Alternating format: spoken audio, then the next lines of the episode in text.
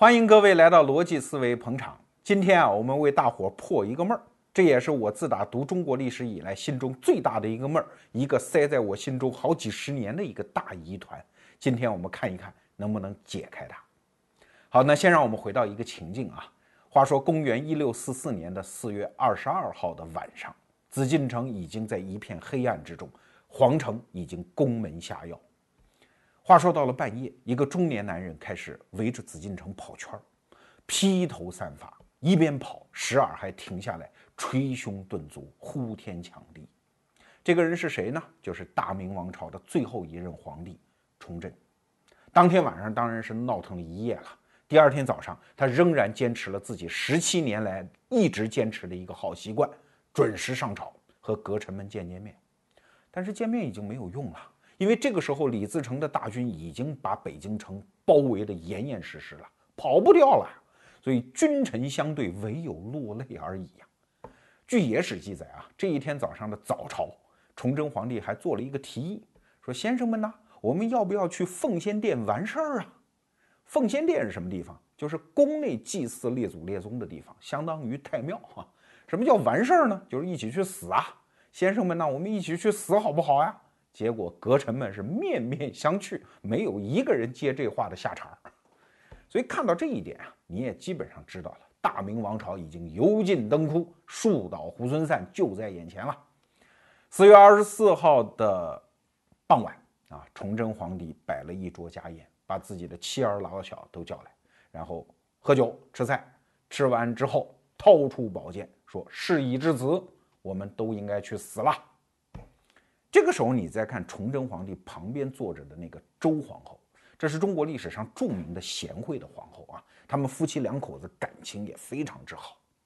周皇后这个时候就说了一番话，什么话呢？我们先撂下。总而言之，不会是什么啊，妾身实在做不到啊，啊，妾身这个正当年华呀，不愿意死，肯定不是这种怂话。人家周皇后说完这番话之后，非常从容的一转身，回到后宫就自缢身亡。留下来的崇祯派人把自己的三个儿子易容、化妆送出城，然后面对自己的一双女儿，他掏出宝剑杀掉了一个，然后砍断了另外一个的手臂。这就是当天晚上发生的事儿。再转过天，四月二十五号，北京城已破啊！崇祯皇帝据说当天还在皇宫里面奔跑了一圈，等着是不是看有大臣上朝陪他最后一段，但是没有等来任何一个大臣。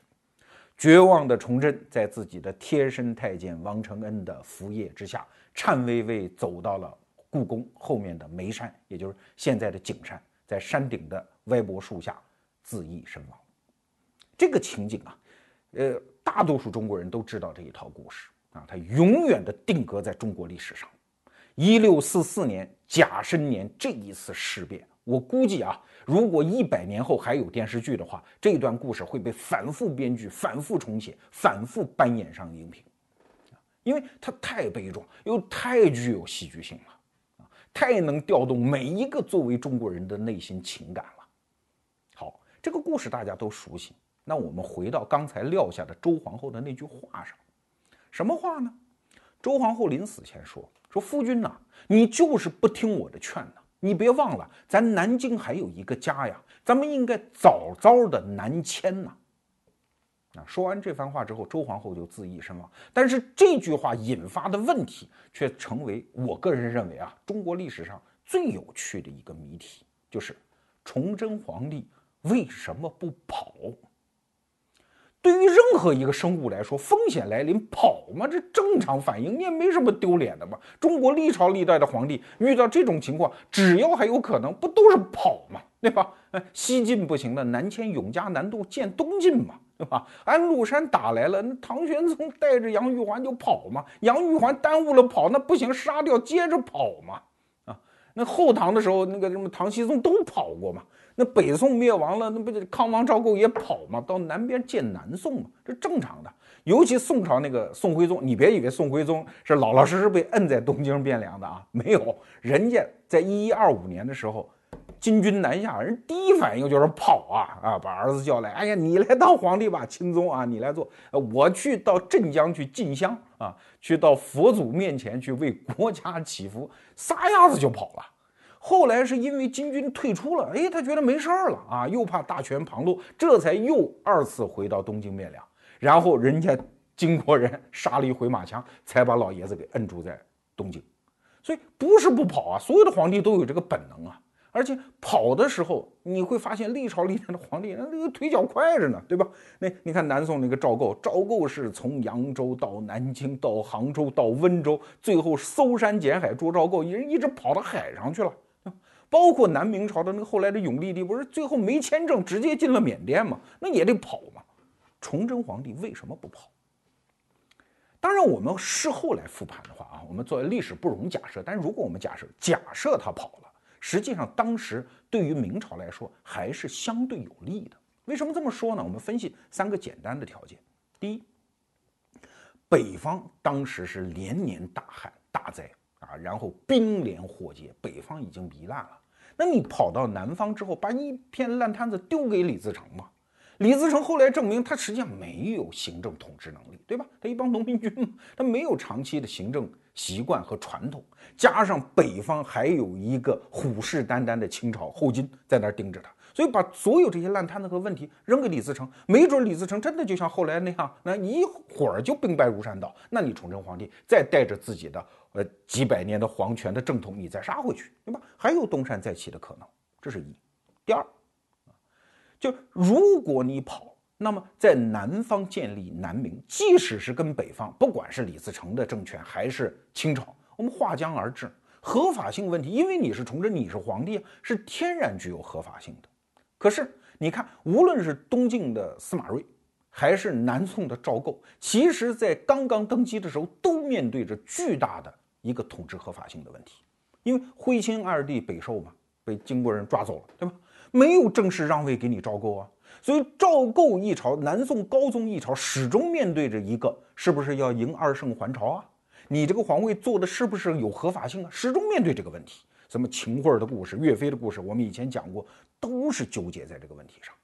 可是你崇祯没这问题啊，你跑那儿，你就是正根儿的皇帝。所以后来南明出现什么福王系、唐王系，包括左良玉的叛乱等等，都是在争夺这个合法性。啊，导致南明没有办法拧成一股绳，形成一个完整的军事力量来抗击抗清啊，这就是后来的问题。所以崇祯皇帝不南迁，也直接导致后来南明的覆亡。更重要的一条是，明朝有一个天然的优越，就是在明成祖朱棣的时候，当时北迁迁都嘛，到北京，南京是留下一整套完善的行政系统的啊，北方有一个尚书，南方就有一个。明朝始终是双手督制，说白了，崇祯皇帝如果这个时候南迁到南京的时候，他是有一套现成的，马上就可以启动的行政班子啊，接受管理。这比当时南南宋的高宗赵构那面对的情形要好的太多太多了。但是他没有做，非常可惜，他没有跑。那为啥呢？好，那让我们回溯到历史。有时候中国人读历史啊，因为我们。老喜欢讲一句话，叫“说时迟，那时快”，而实际情况是什么？是说时快，那时迟。你看，我们一期节目四十分钟就把这些东西得讲完，对吧？但是当时留下了多少时间？是很长的一段时间啊！大家说明朝正式说有一句话啊，叫“传庭死，明朝亡”。传庭是谁啊？孙传庭。孙传庭在潼关战死，跟李自成啊，他冲入敌阵战死。那是一六四三年的冬天，李自成大军正式挥兵东进。那是一六四三年的十二月三十号，啊，距离崇祯皇帝死的四月二十五号将近五个月，你跑完全来得及吗？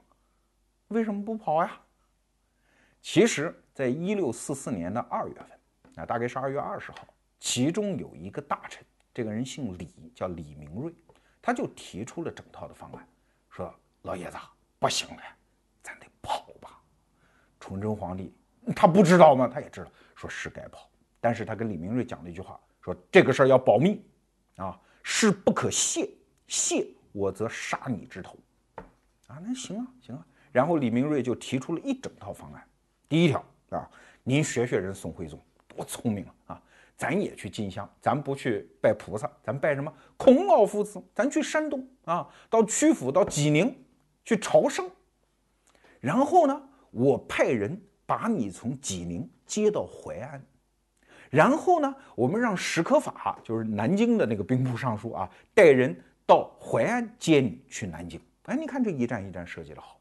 更重要的一条，我们没钱，没钱没关系啊，您掏私房钱，私房钱叫内堂啊，您发内堂，我们募一些兵来保护你南逃。崇祯皇帝刚开始听着这个方案，哎，有道理，有道理，不住的点头啊。等听到最后一句，什么让我自己掏钱发内堂啊？不行，不行，不行，不行，我没钱啊。这钱要出得户部出，那这李明瑞说，那户部出这就不是咱俩的事儿了，对吧？您自个儿不肯掏钱，这事儿就变成国家财政的事儿，那就必须提交到朝堂上，让阁臣们来共同商讨了。于是第二天，一六四四年的二月二十一号，这件事儿就提到了阁臣会议上，马上就有人提出来反对，不行，你不能走，君死社稷啊！那你会说这个朝臣也是混蛋啊？你这时候挡着这事儿干嘛呢？你要务实嘛，要实事求是嘛。但是如果你站在当时士大夫的心态上，你是可以理解这个建议的啊。我们讲三条，第一条呢，确实没到最后一刻，因为最后一支力量还没有压上去。这支力量就是我们后来都知道，吴三桂啊，关宁铁骑啊，还在那个地方，呃，山海关那儿挡着后金呢啊，应该把他调回来。如果这支部队再沦陷了，我们才到了最后一刻。这是一还有指望。第二，要知道北京城在崇祯十七年间已经是一柄破五万人锤呀，已经被围城过五回了。那当然围城的都是后金的队伍啊，人少数民族嘛，往往是抢点东西就跑了。所以北京城戒严这件事儿，对于崇祯君臣来说不是什么新鲜事儿，不是什么大姑娘上轿头一回啊。所以这一回有那么严重吗？啊，次数搞多了之后就没那么疼了嘛，对吧？哎，所以这是第二个原因。第三个原因就更重要啊！要知道中国人的思维方式里面，他没有宗教，没有崇拜，没有信仰，但是他有一个东西，就是历史和祖先。就中国人的思维方式是历史性的。我们今天的人可能不知道，但是当时上上下下脑子里都知道一件事儿，这件事儿像一根刺一样扎在每个人的脑子里。这件事儿发生在一百多年前啊，就是土木堡之变的时候，明英宗那会儿。英宗因为北狩在土木堡的时候让北元给抓了啊，然后这边扶了一个景泰帝啊，刚开始是监国，后来当了皇帝，那怎么办啊？北京城又被围了，被蒙古人给围了。这个时候就有大臣出来说啊，南迁呀，这人是谁？姓徐，叫徐有贞。徐有贞说的跟刚才周皇后一样的话呀啊，我们南方还有一个家啊，一整套班子，我们去那儿吧。这个时候朝臣蹦出来一个人说，我反对。这人是谁呀？于谦儿不是说相声那个啊，是历史上真正的于谦儿。很多人读过他写的诗，“千锤万凿出深山”啊，就是他。于谦说不能走 啊，那大家说不能走怎么办呢？于谦说：“我来啊，我来，我牛逼啊啊！”然后于谦真的牛逼啊，就主持了北京城的保卫战啊，然后就成功了，北元的队伍退走了。所以事实证明，最后一刻坚守还是有道理的，保住了一片江山，锦绣江山。所以。这个时候，策划南迁的徐有贞反而成了一种奸臣的，至少是失败的言论。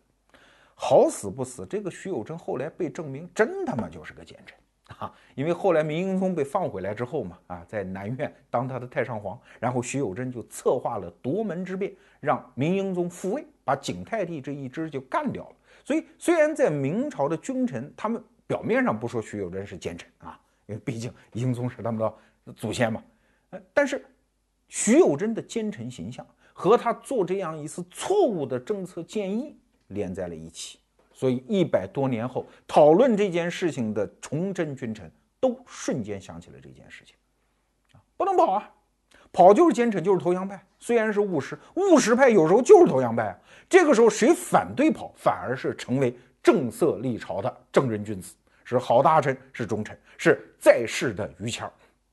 所以就提出来反对，啊，哎，这个时候我们再想想啊，如果你想，那崇祯皇帝坚持啊，啊，说就得走，不行吗？哎，这个你想啊，假设说啊，某人啊官员到地方上啊视察，视察完了之后晚了，也吃完晚饭了，地方官员说，哎，我们洗个桑拿去。那领导会怎么说？不行不行不行，怎么能搞这种歪风邪气呢？对吧？那什么时候？其实没准心里已经是千肯万肯了。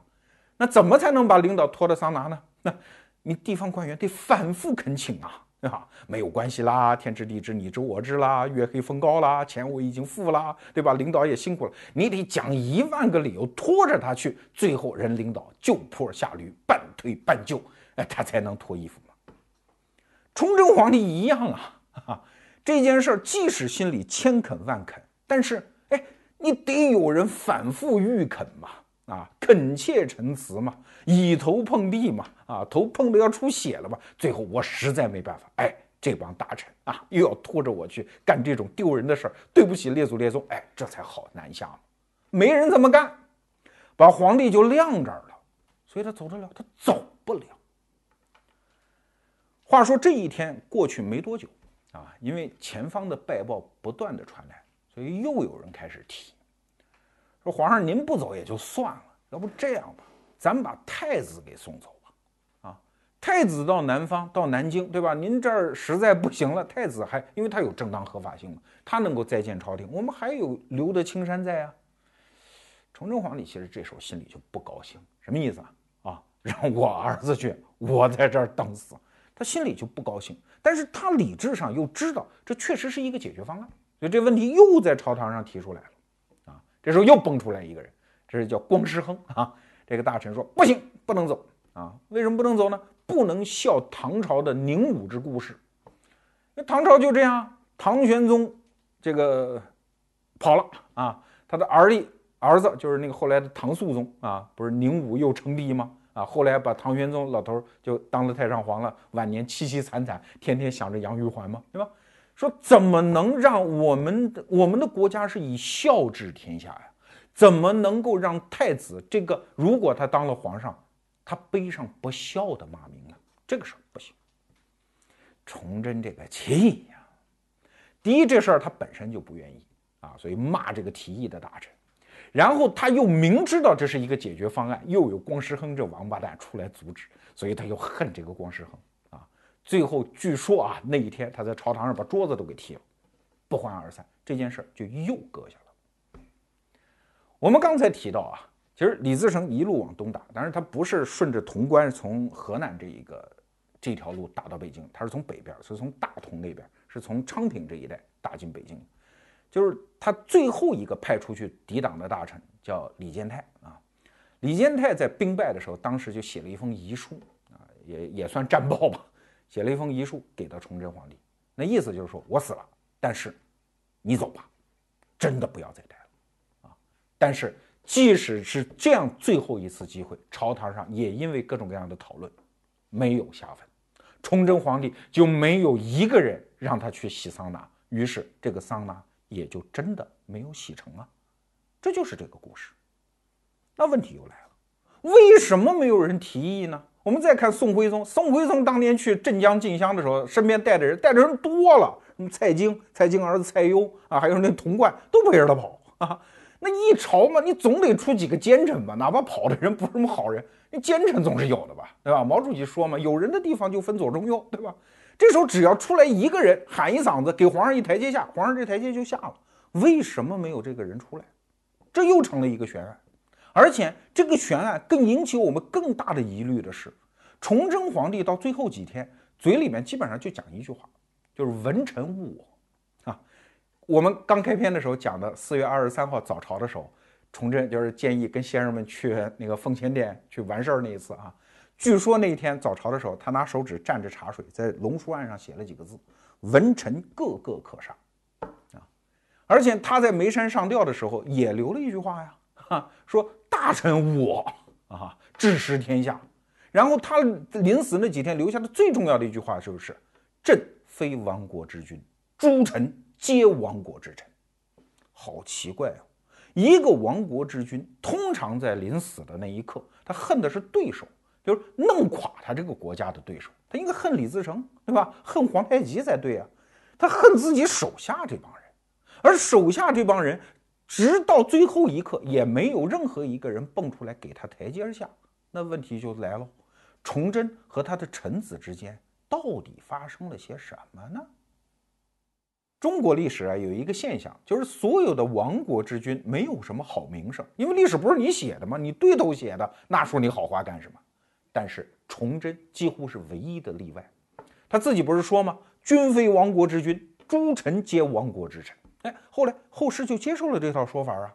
崇祯是个好皇帝，好领导啊啊！你看他谥号叫思宗烈皇啊，思是怀念的意思，烈皇是殉国的意思，多么高大上的形象啊！他自己上位的时候，确实也是这样。大家想想啊，一个十七岁的少年登基之后，迅速的斥退了魏忠贤这样的小人，扶持了东林党一帮正人君子，对吧？按照当时儒家的伦理，这就是一个好皇上最开始的一个生花妙笔呀。紧接着，你看他几乎符合儒家所有对一个好皇上的描述。首先，非常节俭啊，他的皇后中年穿的是布衣服。有一次，他参加日讲的时候，就是文臣们给他讲儒家经典啊，他袖口破了点，他自己有点不好意思，往里掖了掖。那日讲官非常精明，马上趴在地下山呼万岁啊，说皇上您不必不好意思，您看您这袖口破了，虽然衣服破了不太体面，但这是您有俭德呀，啊，这儒家非常提倡的东西。崇祯一听，对呀，我有这么好的品德啊，那这样咱们加码吧，咱把那个江南的织造给撤了。什么织造？给我一个人做衣服，困我一方百姓，不干了啊！他是这样一个人，而且他非常的勤勉，勤勉到什么程度？在整个大明王朝里，除了那老爷爷啊朱元璋是这样的，可能只有他一个人，每天工作八个时辰以上，啊，就这么一个人，可能一直到清代才能看到这样的勤勉的好皇帝。所以，儒家理想中这么优秀的一个皇帝。你想他自己是什么心态啊？啊，据说有大臣拍他马屁啊，说您呐中兴之主啊，好比汉文帝，他就不高兴。他这是汉文帝是二流皇帝吗？那不比我吗？你拍马屁一看不高兴啊，可比唐宗宋祖，稍逊风骚那两位啊，他还是不高兴。他说一句什么话呀？你真狂哈！说如果说这个扫平群雄，我不如唐太宗。但是唐太宗啊，什么闺门不肃啊，家里你看他跟兄弟闹那样，把我跟他并列，嘿嘿，我还不高兴嘞。你看他说这话，把他比唐太宗看不上，这就是他自己对自己的评价。后世对他的评价也是这样。你看啊，你看清代皇帝嘛，当然基于各种政治动机啊，哎，经常还哭一哭，拜一拜他，还给他建个什么碑等等，哎，那说的都是他好话，是吧？然后他的对头。你看李自成，有野史这么写的啊，就是他不是把自己的太子送出北京城嘛？后来又被抓着了，送到李自成面前。李自成问他，说：“你父亲呢？”说死了。说：“如果你父亲在啊，我必尊养之，啊，我把他尊起来，养起来，我不会杀他的，你放心。”这朱家太子说：“那你杀不杀我嘞？”啊，李自成说：“我不杀你，你又没犯错，我枉死你干什么？”啊一直认为李自成认为文官不是好东西啊，贪官污吏不是好的，皇上好皇上啊，因为他勤政爱民呐，各种各样的事迹，我相信在民间也是大肆传扬啊。所以你看他的是真的是冤家对头，李自成都这么想，那可不就是一个好皇帝吗？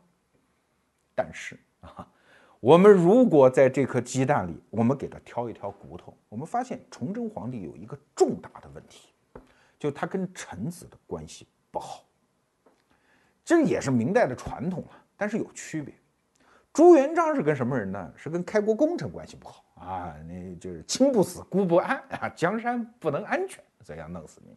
然后朱元璋呢，对底层的贪官污吏不好。嘉靖皇帝也是有名的跟大臣关系不好，但主要跟言官，也是底层官员。那万历皇帝就干得更绝了，我说你们都不是东西，我躲起来，不见你们，不上朝啊，咱俩拜拜。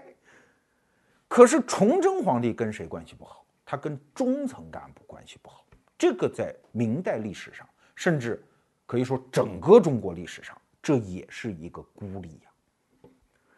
那为什么呢？啊，呃，这就讲到我们今天推荐的这本书啊，《大明亡国史·崇祯皇帝传》啊，这是我在。北京广播学院，现在中国传媒大学我的授业恩师苗娣老师，他写的一本书啊，他现在研究广播电视，当年可是历史学家哦。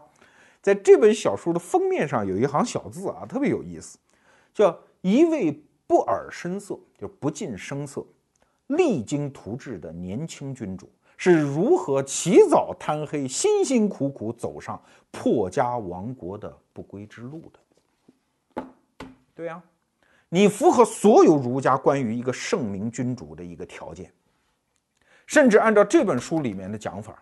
什么万历时代，明朝就开始不行了，等等，这都叫胡扯。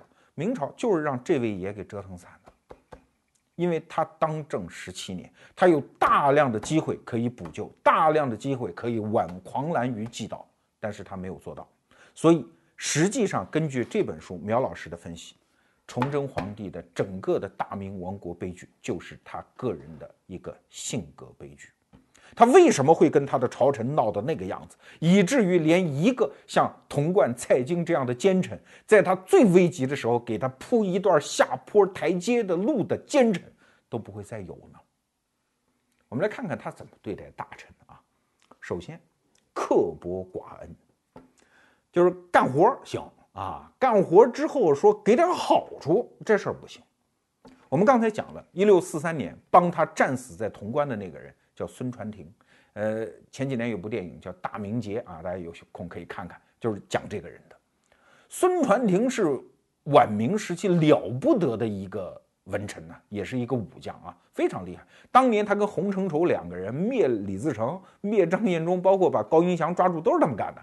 李自成已经被他打得不行了，是后来才东山再起的啊，所以是一个非常能干的人。后来崇祯皇帝就怀疑他，说装病。啊，让你干什么活你装病，装病就抓起来要杀呀，甚至一度，最后看实在不行了，想想也没什么人能打仗了啊，就又启用了孙传庭。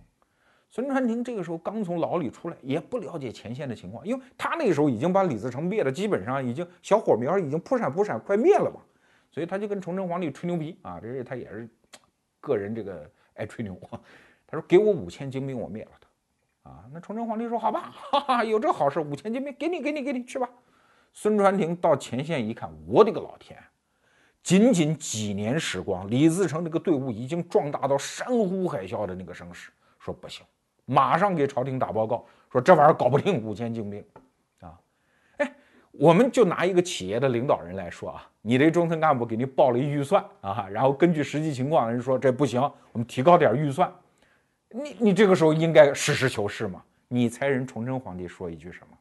崇祯说。你不是自个儿说五千就够吗？不给就拿五千打。哎，江山是你的哎，哎对，就生逼着孙传庭用这五千。当时哪有什么精兵啊？基本上是新招募的新兵吧，在潼关一战生死，最后非常壮烈。孙传庭是这样一看，反正回朝廷这么一主子，肯定也是弄死我。与其在大牢里，在天牢里很不体面让人弄死。还不如我自己死得了，所以五十一岁的孙传庭啊，自己冲入敌阵而死。这应该算是就是怎么着也可歌可泣了吧？您知道崇祯皇帝是怎么可歌可泣的？他真的是可泣呀！他说：“孙传庭，别人跑了吧？啊，自己脱盔卸甲，自己潜逃了吧？所有按照阵亡将军的所有的序点不给啊，什么因子啊？”什么封赠啊？不给，没有，就这么一主啊！要钱没有啊？大臣死了之后不给任何好处。崇祯皇帝还有第二个毛病啊，就是溜肩膀，不担责任，所有的责任都是下面的啊。他作为最高统治者，说白了就叫最高负责人。什么叫负责任？责任你得担呐。大家还记得《大话西游》里面 “Only You” 就是唐僧唱那唱词吧？对吧？啊 唐僧在。探监的时候跟孙悟空讲啊，唱就是那送死你去，背黑锅我来。唐僧为什么好领导啊？他就是这样的，背黑锅我来。我还记得这个企业家王石啊，在万科的老板，他曾经就跟中层干部讲过一句话，说这事儿有风险，你们放心去干，干坏了向董事会交代，我来，责任都是我的。哎，那你想中层干部干的才有劲儿吧？人崇祯可不是这么个人。在以前的节目里，我讲过他怎么杀他那个兵部尚书陈新甲。陈新甲跟他密谋说：“咱们跟主要敌人李自成嘛，对吧？咱们跟后金谈判，咱们不跟辽东打了，行不行？崇祯说：“你去啊，你去谈判。”后来谈判好不容易谈成了，结果陈新甲一个失误把消息给泄露了啊！举朝大哗，说怎么能投降呢？怎么能谈判呢？结果崇祯皇帝就窝了一口气，最后找一借口把陈新甲生给杀了。兵部尚书啊，而且当时是明代朝廷里面为数不多的号称知兵的兵部尚书啊。还有一个兵部尚书就更倒霉，这人叫王洽啊。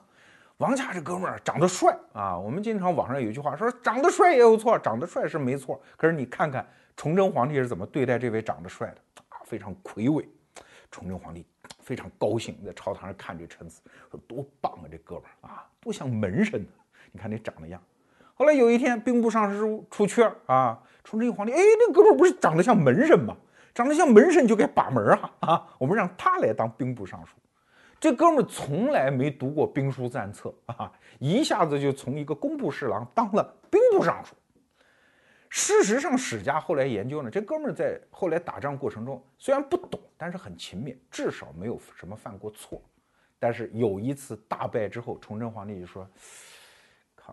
得杀个人吧，不杀个人，这帮家伙不好好干活啊！杀谁呀？一看，哎，就是他，说门神嘛，门神没当好门神，让别人破关而入，皇太极又祸害他一回啊，那就杀他吧，就生把这个王洽没有任何错误，是你把他提到这个岗位上，他就生给杀了，你这叫溜肩膀，所有的责任都是臣下的，跟我当皇上的没关系啊，有错我就宰你们。而且崇祯皇帝还有一个性格上的重大缺点啊，当然我们说这个词儿没有别的意思啊，就是他有点女性思维，就是他不是太理性，有的时候非常感性啊。比如说，他一一生当中多次下过罪己诏，你看这这打仗不行吗？还下诏罪己啊，很委屈、很诚恳的样子，向天下人承认错误。可是承认错误之后，他就憋了一口气，窝了一个火。后来史学家就发现，他每下一次罪己诏之后，一定要找茬杀一人。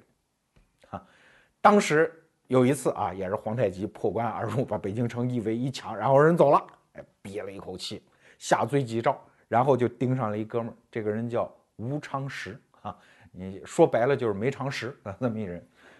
这么一哥们儿呢，他崇祯皇帝非说你勾结宦官，你把持朝政啊，那那是有什么把持朝政的？把持朝政的不是您崇祯皇帝，非说这个，人就不承认啊，人复社的人有几根硬骨头的呀，哈，就不承认，不承认，当着所有阁老的面，内阁大学士的面，拿夹棍生当场把这哥们儿的腿给夹断了，吓得朝臣没见过呀。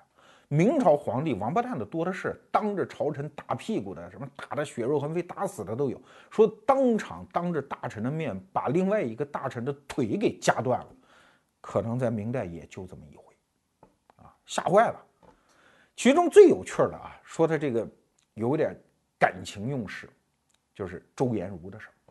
周延儒是他任用的一个重要的一个大学士，甚至是首辅大学士，在明代啊。被杀的大学士一共就四个，崇祯他老人家干死俩，啊，其中有一个就是这周延儒。为什么说他是女性思维、情感用事呢？就是他最恨的不是说啊你犯了错，错大，不是，他最怕的是被欺骗。周延儒就干过这么一回，有一次清兵又破关南下，把北京城祸害一道，然后快走了，周延儒，你看他也是奸臣嘛。安如一看，哎，快撤了！说这是立功的好机会，然后赶紧跟崇祯皇帝说：“说我我出去揍他们去。”啊，崇祯皇帝好啊啊！大学士点兵啊，古今一段佳话也。你点兵出去吧。这周延儒哪会打仗呢？但是他心里想嘛，你清兵要撤了嘛，所以就跟跟着在后头追啊撵，然后呢占点便宜，在京畿一带转了一圈，然后也杀了一些普通老百姓啊，拿人头，你看这就是清兵啊，回来来报功啊。崇祯皇帝很高兴，赐了很多爵位啊，封他为太师，赐了很多银两，这事儿就完了。但是有人就给周延儒点眼药啊，说他不是那样了，出去吃喝玩乐。啊，然后他根本就没打仗，他杀良冒功等等，就给告了。哎呦，崇祯皇帝这气，他最受不了的就是别人骗他，啊，刚开始他只是借口把这周延儒给撤了，啊，后来怎么想怎么心里这口气窝火，这受不了啊，又派人给抓回来，抓回来给弄死。然后就有点你看周延儒嘛，他也是辐射的一个大大佬嘛，对吧？就有人替他奔走营救，就跑去跟崇祯皇帝讲：“哎呀，他还是不错的啊，不要把他怎么样。”崇祯皇帝讲了一个几个字，说：“我就恨他奸猾啊，你这老骗我。”然后这个人就跑去跟周延儒讲说：“皇上说了，就恨你奸猾。”你知道周延儒说一句什么话？说：“伺候这位爷不奸猾行吗？”周延儒死的时候也特逗，然后太监去传旨嘛，因为就就是让他自尽嘛啊。太监去传旨说：“虽然你有这么多这么多罪过，但是看在你啊曾经当过这个阁老的这个份上啊，太监也坏啊，是念到这儿。”故意停一下，但是看在你当过阁老的份上，大学士的份上，周延儒以为没事了嘛，把自己放过了嘛。然后太监又接着念，赐令自尽啊。然后周延儒一听这话，这本能反应就起来了啊，拔腿就跑。后来几个太监实在给他摁住了，最后哪是自尽的，实际上就是让太监给弄死了。所以从这件事情你就看得出来，崇祯皇帝是一个什么性格的人。那他就这口气，我们很多家里有那种特别女性化思维的老婆的男同志，可能都有这感觉哈。呃，这事儿只要让对方窝了一口火啊，可能过几天拿别的事儿再给你找寻回来。总而言之，这口气他得出了。崇祯皇帝就这么一位爷。我们去看崇祯的整个十七年的历史哈，你看刚才我们说了，大学士整个有明王朝杀了四个，他一人来俩，兵部尚书十四个。他亲手杀掉的五个，啊，还有四个是什么革职、听参、坐牢等等，哎，呃，然后二品以上的大员，他亲手干掉了二十多个人，甚至有一次啊，就是皇太极又祸害他走了之后，他实在气不过，抓了几十个大臣押赴菜市口斩首。当时有大臣就会在刑场上对他破口大骂。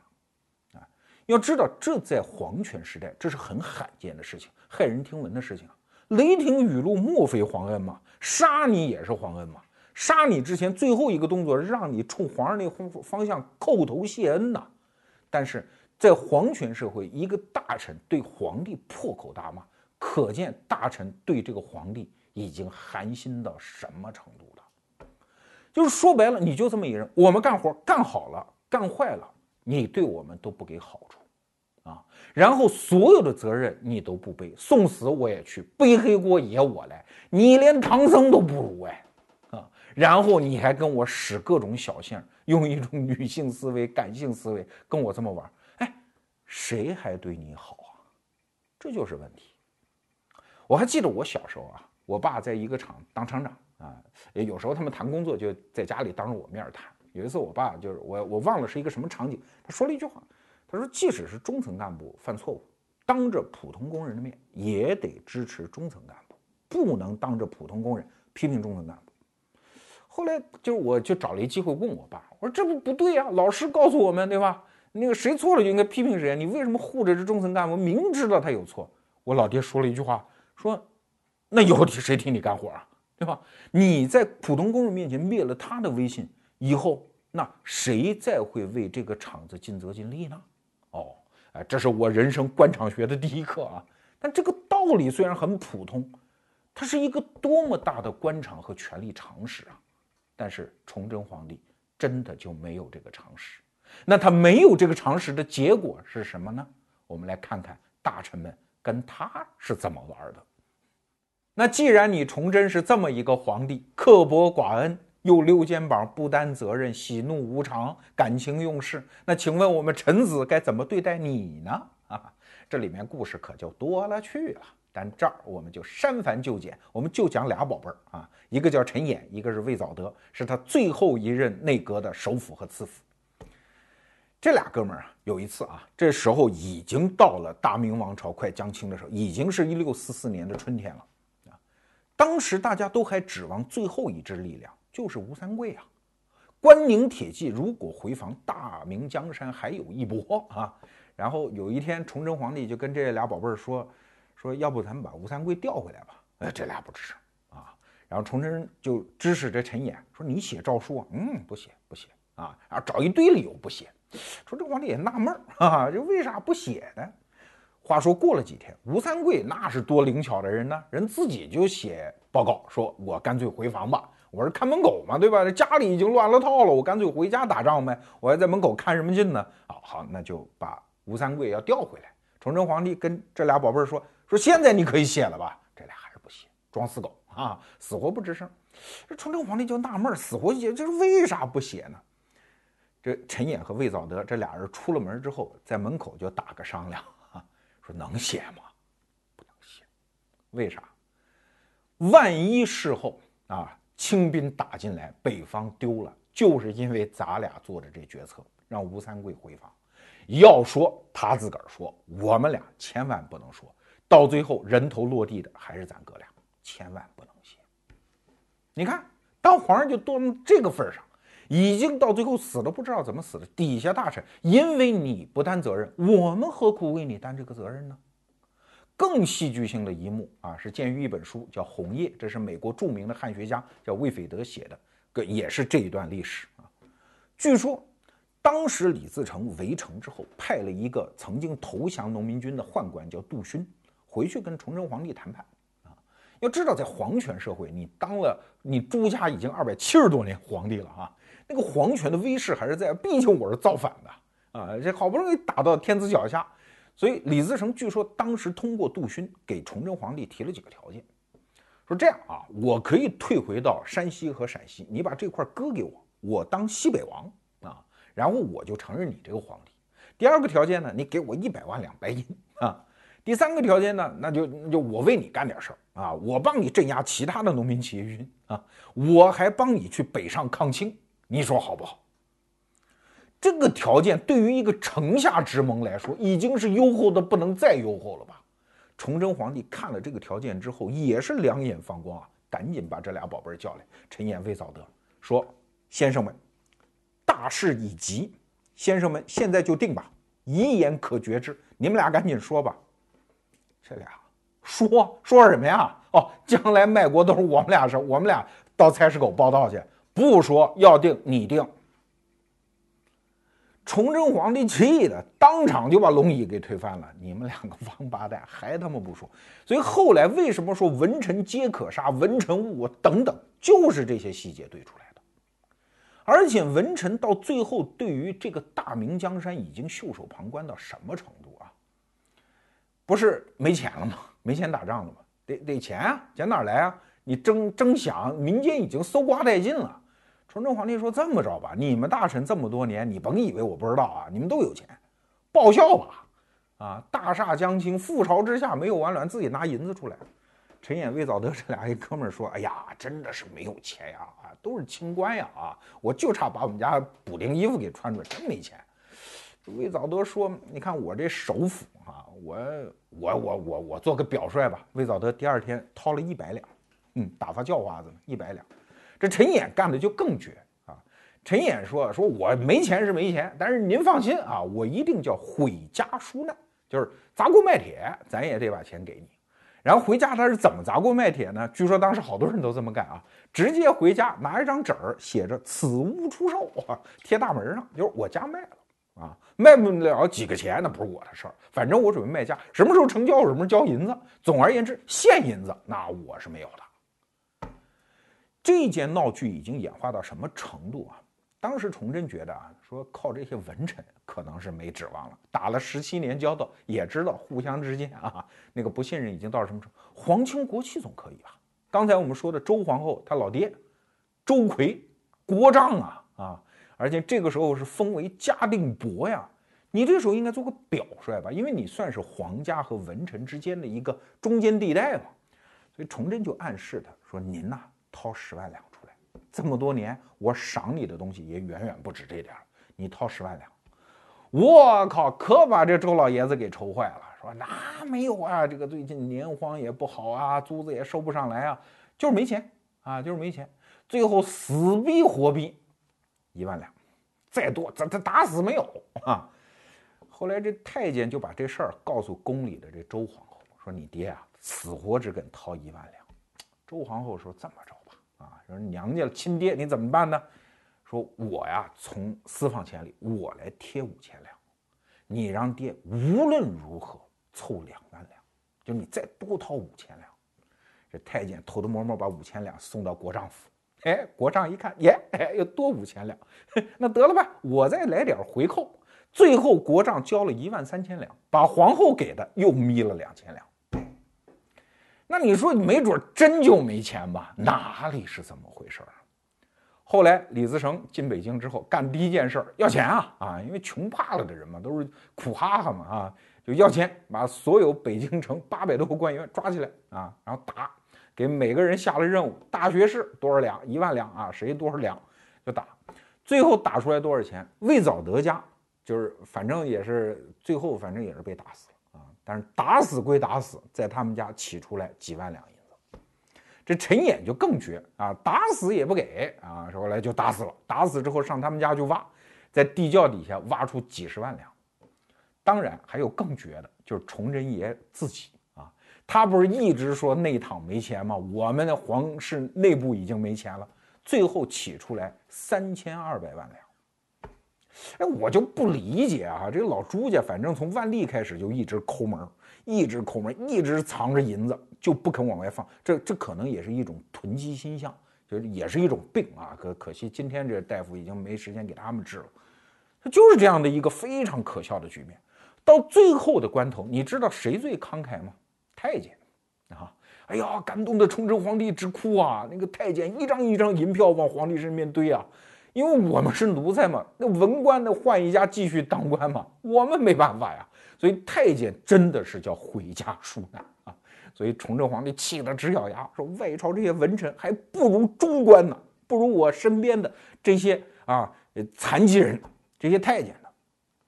当时文臣跟崇祯皇帝就是这关系，咱俩没交情，因为我帮你使劲儿，你不替我挡后路。最悲惨的一幕，在我们看历史的过程当中，就属于崇祯皇帝死之后啊，他从眉山上吊那个尸首起下来，跟周皇后的尸体直接就排在东华门门口，几天啊，没人给收尸啊，大小官员走在旁边绕道走，跟没看见一样，没看见，没看见啊，我近视眼。最后是一个六呃六品的主事，这个官员实在看不下去了。啊，自己掏钱买了两口柳木的薄棺，就是老百姓用的棺棺材，才给这两口子收敛了。那李自成进京之后，原来这些官员什么表现呢？啊，我们再看这个陈演和魏藻德这俩啊哥们儿啊，你看见这个，这其中有一哥们儿啊，看见这个李自成大马要进京了啊，趴在地下山呼万岁啊，终于又盼到明君了，你们来了。然后李自成不理他，大兵就过去了。然后我这冲着背影还喊万岁啊！尤其这俩哥们儿联手去见李自成，说：“你看我们俩这是有身份证的人啊，有身份的人，我们见见你啊。”李自成看就说：“哎，你们俩怎么不死啊？你们怎么不死啊？你不当官吗？你们有学问吗？啊，不是孔夫子教出来，应该殉国才对啊！”哟，说我们哪能死啊？您这又圣主在朝，我们方可不效用啊！我们要为你报效啊！我们俩怎么能死呢？当然。我们可以指责这些士大夫无耻啊！很多人都说这个明代世风不好，士大夫无耻。可是你真的看后来的历史，清军南下的时候，在扬州、在江南，那些士大夫们什么何门投火而死啊，何门投环而死很多呀。儒家教育几百年，那不是白玩的，有气节的中军人士很多呀。可唯独在北京城，在崇祯皇帝身边的这些士大夫，你死归你死，我要好好活。你说这又说明了什么呢？你能说这就晚明一代世风就一定是很败坏的吗？不是啊。所以问题的根子，我们还是得找到崇祯皇帝自己身上。正是因为你十七年的执政。你让君臣离心，你用你的一系列行为，虽然你自己以为符合儒家的一切圣君的标准，但是你丧失了和群臣之间的基本的信任共识。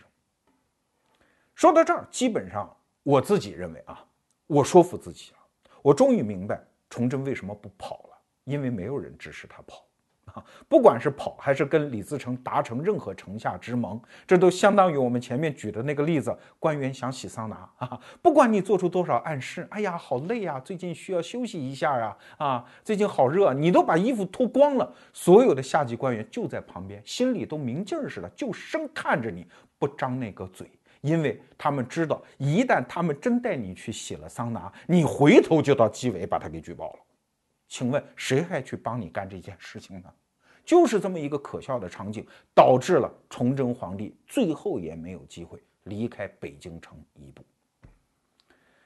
最后我说一段题外话啊，我看到一组材料，就是西欧的海盗啊，海盗，你看这个职业是没有任何正当性的，对吧？可是海盗为了创造正当性，他们有一个理由，他每当劫夺一艘船之后，马上把船长抓起来，问原来这艘船上的船员。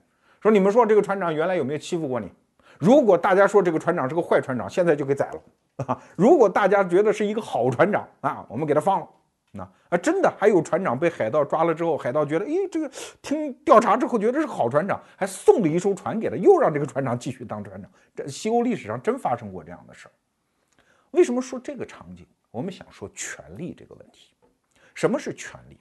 中国人对权力一直认为这是一个稳固的结构，这是一个必须我们去讨好他的一种威权，哪里是这么回事儿？都是人类社会，权力是什么？权力是一种临时性的平衡态，权力是一种君臣之间、上下级之间达成的一种共识。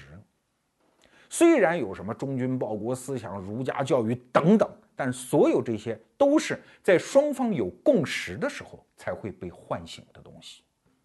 在平时没有外在的风险，你大明王朝还是一统江山、铁桶江山的时候，你可以作威作福，可以大发淫威，摧折你的士气，引辱你的手下，没有问题。可是当风雨飘摇的时候，在崇祯十七年那样的状况下，你还去摧折你的臣下？然后和他们破坏已经达成的上下级的权力共识的时候，请问权力这个时候还是权力吗？就像在现在的企业里面，我们也分明能够看到两种企业：一种企业老板绝对不许员工在公司叫自己的名字，或者是王总、李总啊，一律叫自己的小名啊，呃，或者是花名，哎，为了营造一种平等的氛围啊，也千方百计的去讨好自己的手下，安抚他们的心情。还有一种企业，我也亲眼得见啊！我在一个国企领导的办公室里啊，跟他聊天儿，哎呀，那个小秘书进来倒水那个动作，就就是让我想起了一只猫，一只特别灵巧的猫啊，走在地下完全没有声音，偷偷摸摸把一杯凉掉的水换了一杯温热的水啊，然后过二十分钟非常准时又进来换一杯温热的水，哎呀，在那个办公室里，你能感受到一种分明的浓烈的权力的气味。但是，请注意，在这个时代，权力的铁桶江山，它的那种稳固的思维的城墙，正在一点一点的碎裂。海盗们正从四面八方包抄过来，他们随时会把你捆在桅杆上，问你的船员，他是不是个好领导？不是好领导，现在就宰了。在一个没有铁桶江山、没有稳固的权力结构的时代，所有的当权者当以崇祯皇帝为戒。